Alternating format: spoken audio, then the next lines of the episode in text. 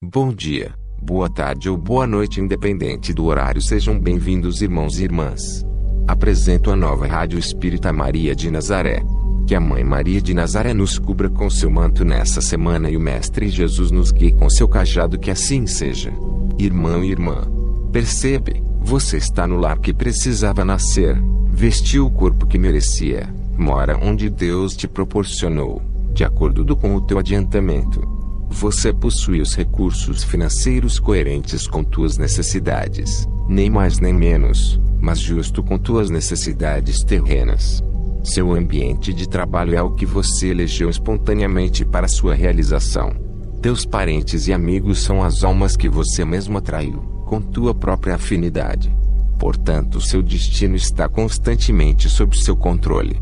Você escolhe, recolhe, elege, atrai, busca, expulsa, modifica tudo aquilo que te rodeia a existência. Teus pensamentos e vontades são a chave dos teus atos e atitudes. São as fontes de atração e expulsão na jornada de tua existência. Não reclame, nem se faça de vítima. Antes de tudo, analise e observa. A mudança está nas tuas mãos. Reprograma tuas metas, busca o bem e você viverá melhor. Embora ninguém possa voltar atrás e fazer um novo começo, mas qualquer um pode agora e começar um novo fim. Meus queridos irmãos, peço que agora fechem os olhos e onde estiverem façamos a oração.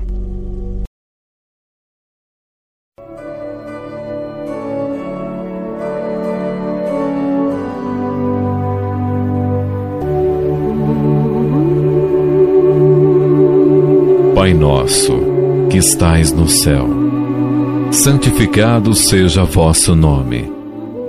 Venha a nós a vosso reino Seja feita a vossa vontade, assim na terra como no céu. O pão nosso de cada dia nos dais hoje, e perdoai-nos as nossas ofensas, assim como nós perdoamos a quem nos tem ofendido. E não nos deixeis cair em tentação, mas livrai-nos do mal. Amém.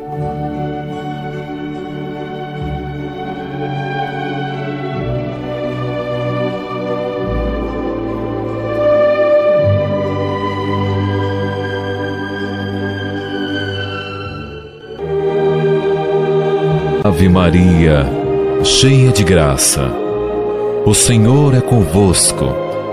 Bendita sois vós entre as mulheres, e bendito é o fruto do vosso ventre, Jesus. Santa Maria, Mãe de Deus, rogai por nós, pecadores, agora e na hora de nossa morte. Amém. Fiquem agora com nossa rádio novela semanal Diário de um Suicida. Capítulo 1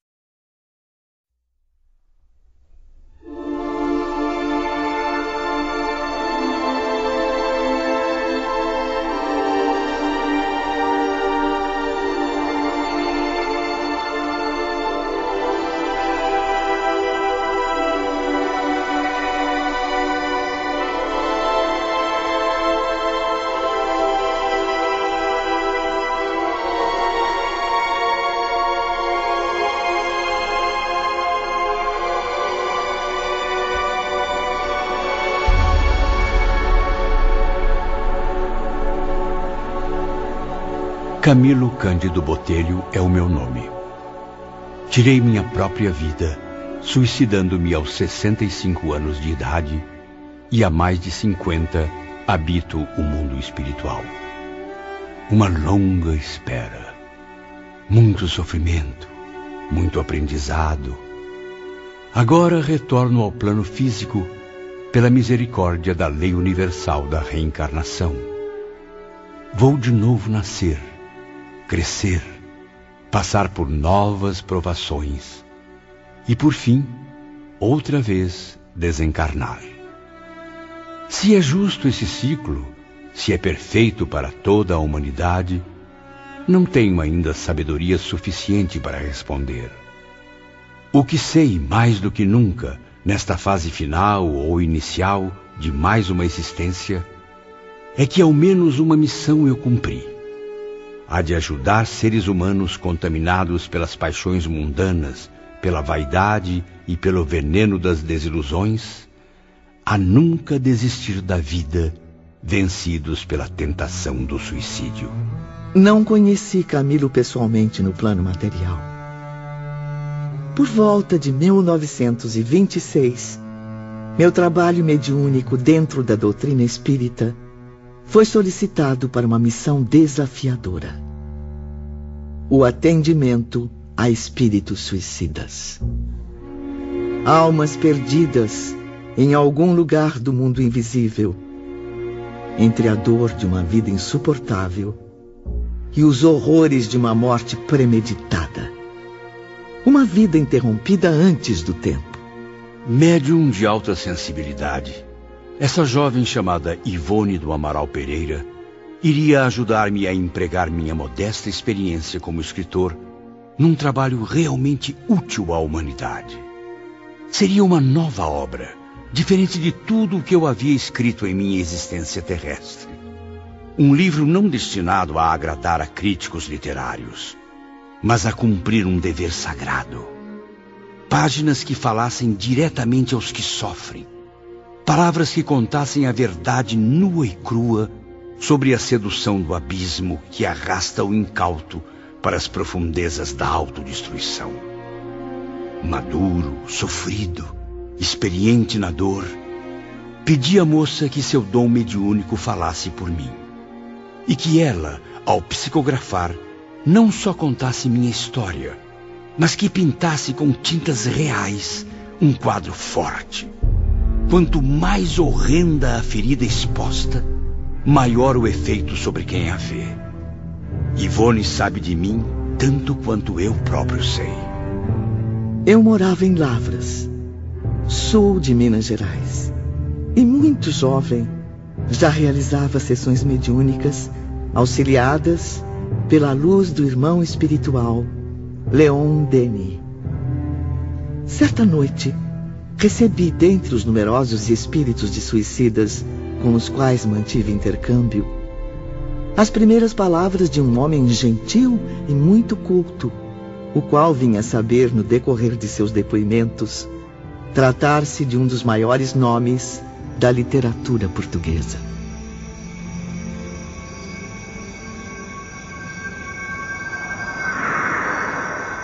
Boa noite, Unita. Para mim é uma honra e motivo de muita gratidão contar com o auxílio de tão evoluída jovem. Ah. Autorizado pela espiritualidade superior, quero iniciar agora meu necessário depoimento ao mundo. Minha vida terrestre e minha existência no além-túmulo serão aqui esmiuçadas, Ivone. Não escreveremos com certeza uma obra romântica, menos ainda poética. Caprichos de literato egocêntrico onde passar longe de nossas linhas. O que se pretende é levar aqueles cujas almas angustiadas não encontram remédio além do suicídio uma luz que lhes sirva de guia, uma amostragem sem retoques do que os espera caso levem adiante esse ato brutal contra si mesmos. A partir daquela noite, à medida que o tempo passava, nossos contatos mediúnicos iam se transformando. As mensagens de Camilo não eram mais escritas, mas narradas, mostradas como imagens que eu registrava em minha memória, para que depois eu pudesse descrevê-las em palavras magnificamente esclarecedoras. Algum tempo se passou, no entanto, até que a jovem médium encontrasse auxílio e inspiração para publicar meus pensamentos. Por motivos alheios à minha vontade, durante oito anos, releguei os manuscritos com essas preciosas mensagens ao esquecimento de uma gaveta fechada. E quando as barreiras existentes foram arredadas do meu caminho, Camilo só acudiu aos meus reiterados apelos, a fim de comunicar sua próxima volta à existência planetária.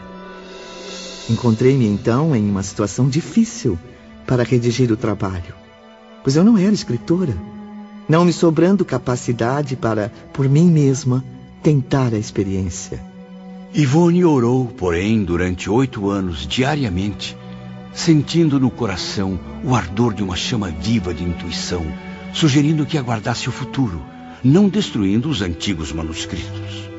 Tenho as mais fortes razões para afirmar que a palavra dos Espíritos é cena viva e criadora, real, perfeita. Constitui também uma vibração do pensamento capaz de manter pela ação da vontade o que desejar.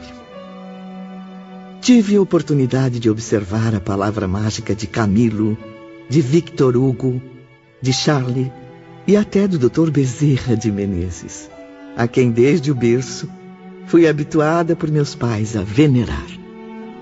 E eis que, impulsionada por novos contatos mediúnicos, Ivone prosseguiu recebendo e registrando outros fragmentos de minhas narrativas, até que finalmente, em 1946, conseguiu reuni-los. Vivi então momentos mágicos, em que o passado e o presente do nosso Camilo Cândido se tocavam, se enlaçavam. Pequenas coisas, como o esvoaçar da cortina agitada pela brisa, o crepitar das chamas na lareira, e até mesmo o perfume no ar anunciavam à minha sensibilidade a presença de um espírito iluminado. Meu Deus, que vento é esse? Ah, como está frio. Não é possível, estamos em pleno verão. Vejo como se sente, Ivone. Assim fica mais fácil a senhorita ter ideia do frio que senti naquela tarde de inverno tão rigoroso no Porto, em junho de 1890. Abençoada lareira que o meu corpo aquecia, mas pouco podia fazer pelo gelo que me ia na alma. Divertidas, leves, por vezes comoventes, tristes, ou terrivelmente assustadoras. Foram assim as experiências que vivi durante todo o tempo em que me comuniquei com o espírito de Camilo. Lições de vida, aprendizados da morte e propostas de recomeço. Tudo eu tive o privilégio de experimentar e transcrever para as páginas de um livro a ser lido pelos olhos físicos e compreendido pelo olhar da alma. Personagens tão reais quanto inesquecíveis irão contar, a partir de agora, a história de um homem que desistiu da vida terrena e aprendeu a duras penas o que é a verdadeira vida, a que não aceita desistência e evolui eternamente. Ensina Leon Denis. Se as lágrimas alguma vez orvalharem tuas pálpebras, a passagem de um lance mais dramático, não resistas contra o impulso generoso de exaltar teu coração em prece fervorosa por aqueles que se estorcem nas trágicas convulsões da inconsequência de infrações às leis de Deus. Vamos vivenciar a cada dia as lembranças edificantes de um espírito em busca de luz, mas, sobretudo, à procura de si mesmo. Vamos expor os melhores e os piores momentos na existência além túmulo de Camilo Cândido Botelho, registrados para sempre nas memórias de um suicida.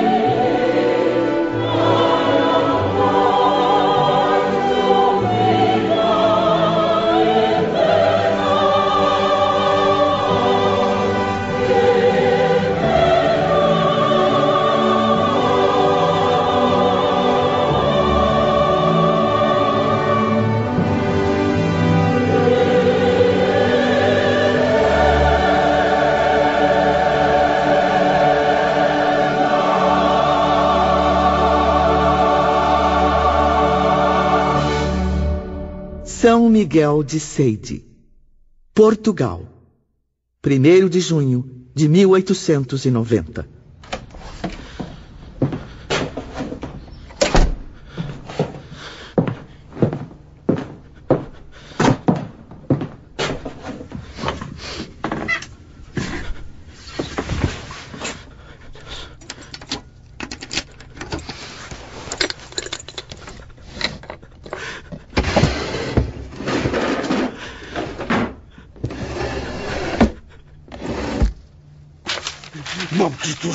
Que não veem!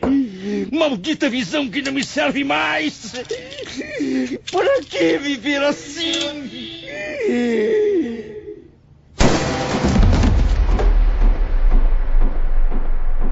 Dizem que no instante da morte, passa-se em poucos segundos o filme inteiro de nossa vida, numa espécie de tela da mente. Foi o que Camilo viu ao apertar o gatilho contra o ouvido direito.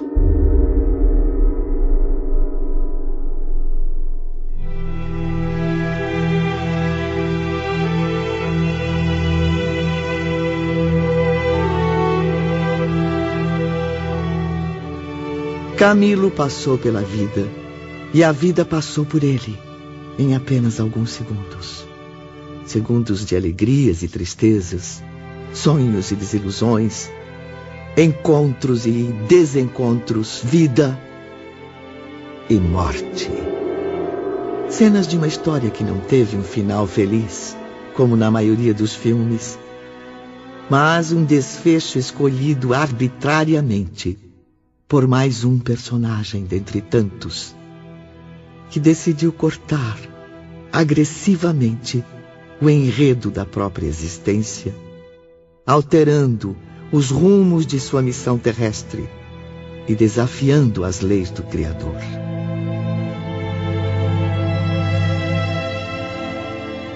Queridos irmãos, a partir de agora, vamos voltar no tempo e viajar juntos ao fim do século XIX. Onde inicia-se a comovente trajetória de um espírito suicida e sua inesquecível missão. Camilo Cândido Botelho, que Deus o abençoe. Sua jornada no além acaba de começar.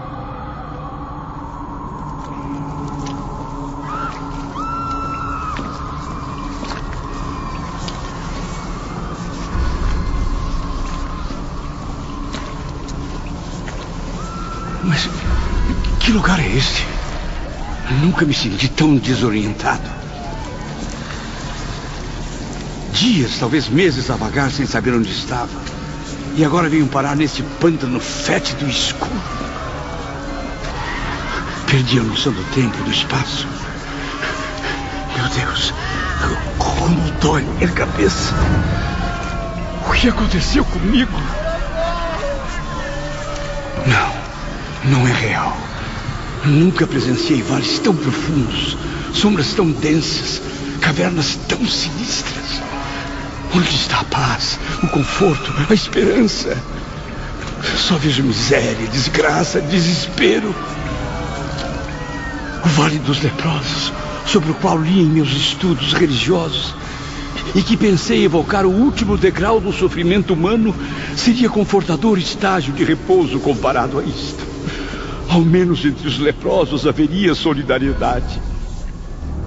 Convém lembrar ou esclarecer que os sofredores do Vale dos Leprosos adotavam-se em boas amizades, irmanando-se no seio da dor para suavizá-la.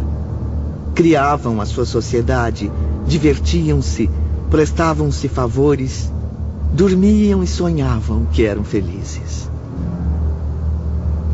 Mas na caverna onde padeci o martírio que me surpreendeu no além-túmulo, depois do suicídio, nada disso havia. Aqui era a dor que nada conforta, a desgraça que nenhum favor ameniza, a tragédia que ideia alguma tranquilizadora vem orvalhar de esperança. O que há é o choro convulso e inconsolável dos condenados que nunca se harmonizam o assombroso ranger de dentes da advertência prudente e sábia do mestre de Nazaré. A blasfêmia assintosa do réprobo a se acusar a cada novo rebate da mente flagelada pelas recordações penosas. A loucura inalterável de consciências contundidas pelo vergastar infame dos remorsos. A raiva envenenada daquele que já não pode chorar porque ficou exausto sob o excesso das lágrimas. A surpresa aterradora daquele que se sente vivo a despeito de se haver arrojado na morte. É o inferno na mais hedionda e dramática exposição. Oh, Deus Todo-Poderoso! Onde está o céu? A luz, o sol, o perfume das flores. Perfume das flores! Não está sentindo? Respire fundo. Sinta o aroma tradicional da região. O da matéria apodrecendo canelação.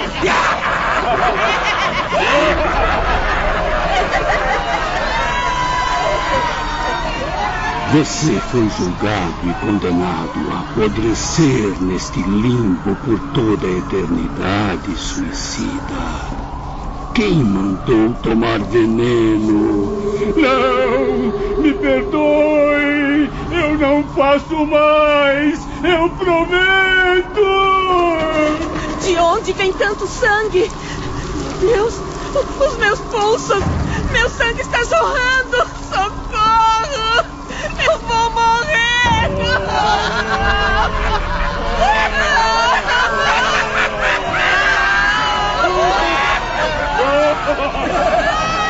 Coitadinha, ela vai morrer. Vai mesmo enlouquecer quando descobrir que morrer para nós é impossível. Daqui ninguém escapa.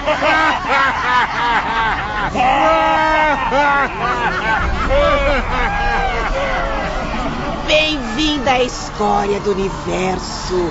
Veja, veja como o povo é bonito aqui.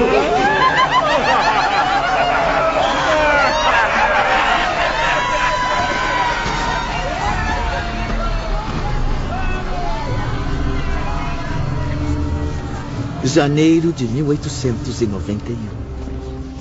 Seis meses após cometer suicídio, Camilo foi surpreendido com seu aprisionamento nessa região do mundo invisível. Quem ali temporariamente permanecia eram criminosos de todas as espécies. Falanges de suicidas arrastavam-se no turbilhão de desgraças em que se envolveram. Criaturas ainda presas às forças vitais do corpo. Figuras impressionantes exibindo as medonhas consequências da autoviolência cometida. Eram portugueses, espanhóis, brasileiros, africanos de colônias portuguesas, espíritos fartos da vida que não quiseram compreender. Aventureiros, jogando-se ao desconhecido. Loucos desfigurados, à procura de esquecimento e alívio nos abismos da morte. O além-túmulo, Ivone, está longe de ser a abstração que se imagina na Terra, ou as regiões paradisíacas fáceis de conquistar com algumas poucas fórmulas inexpressivas. Ele é, antes, simplesmente a vida real. E o que encontramos ao penetrar suas regiões é vida. Vida intensa, Camilo. Sabiamente dividida em continentes e falanges, como a Terra em nações e etnias. É no invisível, mais do que em mundos planetários, que as criaturas humanas colhem inspiração para os progressos que lentamente aplicam no orbe terrestre. Não os convidarei a crer, meus amigos. Não é assunto que se imponha à crença, simplesmente, mas ao raciocínio, ao exame, à investigação. O que desejo antes e acima de tudo é que se eximam de conhecer essa realidade através dos canais trevosos a que me expus cometendo o suicídio por desconsiderar a advertência de que a morte nada mais é do que a verdadeira forma de existir. De outro modo, o que se poderia supor existir nas camadas invisíveis que contornam os mundos ou planetas, senão a matriz de tudo quanto neles se reflete?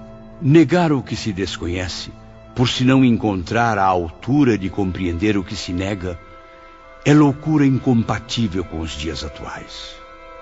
O que conhece o homem, aliás, do próprio planeta onde tem renascido desde milênios? Seu país, a sua capital, a sua aldeia? Ou quando possui mais recursos, algumas nações vizinhas, cujos costumes se nivelam aos seus próprios? No próprio ar que respira, no solo onde pisa, o homem encontraria outros núcleos organizados de vida obedecendo ao impulso inteligente e sábio de leis fundamentadas no pensamento divino que os aciona para o progresso, na conquista do mais perfeito.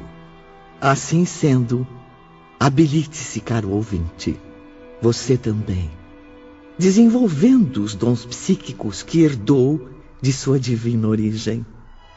Impulsione pensamento, vontade, ação, coração através da espiritualidade superior e atingirá as esferas astrais que circundam a Terra. Mas a experiência horrível no Vale das Sombras tem me ensinado alguma coisa. Já percebo um pouco mais a minha nova realidade. Sou sim presidiário dessa infinita e nefasta cova do horror. Mas é estranho. Tenho certeza de que não estou sozinho. Não apenas pelas ofensas, choros angustiantes e risos satânicos que aterrorizam meus ouvidos ainda doloridos, mas também porque, mesmo me sentindo cego, não me passam despercebidos o feio, o sinistro, o imoral, o obsceno. Sinto-me cada vez mais acompanhado de perto por uma imensa corja de delinquentes. Meus olhos conservam visão bastante para contemplar toda essa escória. Maldita e nojenta escória! Bando de ratos fedorentos! Cale a boca! Se acha menos asqueroso com esse ramo cheio de sangue apodrecido na orelha? No mínimo, explodiu a cabeça depois de ter assassinado a esposa, apanhado em flagrante adultério com o vizinho. Eu vou te matar, seu verme!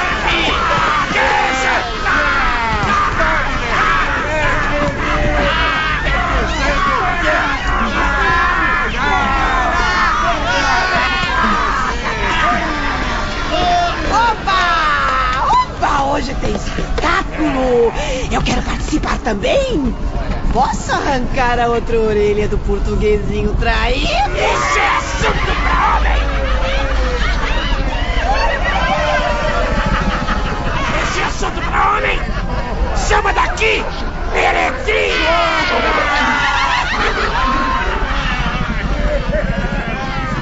Fui torturado, apedrejado, humilhado, reduzido à condição mais deplorável que um ser humano poderia suportar.